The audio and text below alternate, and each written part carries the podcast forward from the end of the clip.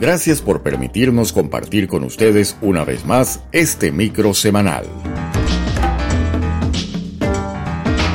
Breves historias, producto de la imaginación.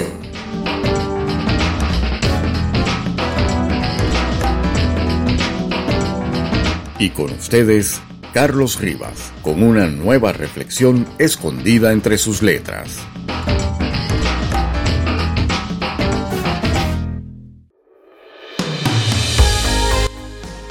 Todas las tardes, después del trabajo, Moisés iba a la casa de su amigo. Tenía 30 años y se había enamorado en silencio de la hija de su amigo. Ella tendría unos 24 años.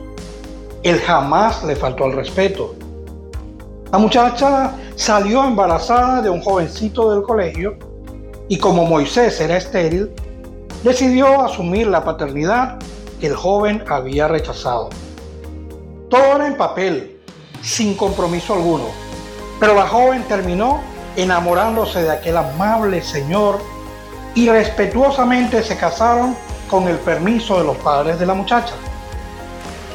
Para sus padres, Moisés era un estúpido. Para sus suegros, un gran hombre. Para los vecinos, un pervertido a los seis meses de casados, la joven se reencontró con su ex y volvió a salir en estado. Moisés se enfureció, pero terminó aceptando el segundo hijo de la niña engañada. Los padres de Moisés dejaron de hablarles. Al año y medio, la niña volvió a salir embarazada y jamás se supo de quién. Moisés se fue de aquella casa decepcionado y nunca más volvió. El tiempo pasó y ya no era una muchacha, sino una señora con cinco hijos, dos de los cuales se graduaron en la universidad gracias al dinero que Moisés enviaba a través de un vecino. Se las arregló para fingir que era una beca.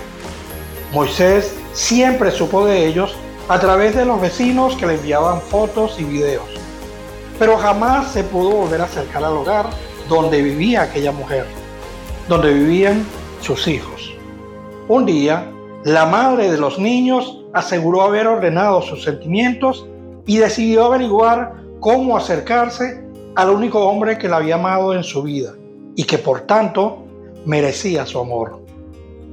Ya quería un hogar, sentar cabeza, amar y ser amada, y no utilizada. El vecino, el más cercano a Moisés, Después de verla hacer lo imposible durante dos años, le confesó la verdad sobre la muerte de Moisés. Aquel hombre juzgado, engañado y resignado, porque aunque llegó a tener otras mujeres a las que le dio todo su amor, jamás pudo volver a formar un hogar.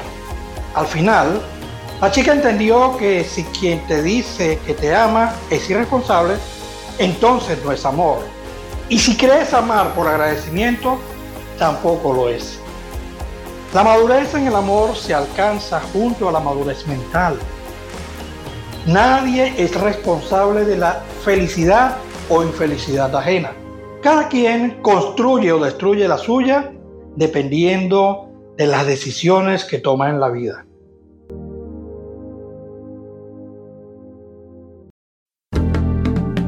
Y hasta aquí su micro semanal, breves historias producto de la imaginación. Nos despedimos hasta la próxima semana.